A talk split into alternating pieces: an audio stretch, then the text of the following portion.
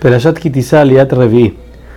Hashem entonces accede también al segundo pedido de Moshe y este al ver que sus, sus rezos están siendo recibidos, le dice que él quiere ver el esplendor de él, de Hashem. A lo que Hashem también accede a este pedido y le dice que cuando Moshe pide por el pueblo, él mencionó a los patriarcas. Le dice a Hashem, no pienses que si se acaba el mérito de los patriarcas llega un punto en que ya no, ya no funciona, que ya no hay, más, no, hay, no hay más esperanza.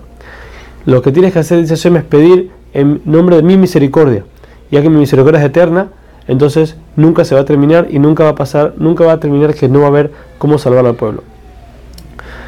Le dice a Hashem que Moshe no, puede, no, va, a poder ver su cara, por así decirlo, ya que no existe que una persona, un ser humano, vea la cara de Hashem. Hay muchas explicaciones profundas de qué significa la cara de Hashem, pero a simple vista Hashem dijo no va a poder ver su frente, pero sí va a poder ver su parte de atrás. Bueno, entonces, ¿qué va, a hacer Hashem? Lo, va a meter a Moshe dentro de la hendidura de una roca y va a poner su mano para taparlo. Cuando Hashem pase, entonces va a quitar la mano y Moshe va a poder ver la parte de atrás, por decirlo así, de Hashem. Y dice Rashi que en ese momento cuando Hashem pasó, Moshe vio el nudo del tefilín que se pone atrás de la cabeza. Eso fue lo que vio Moshe de Hashem.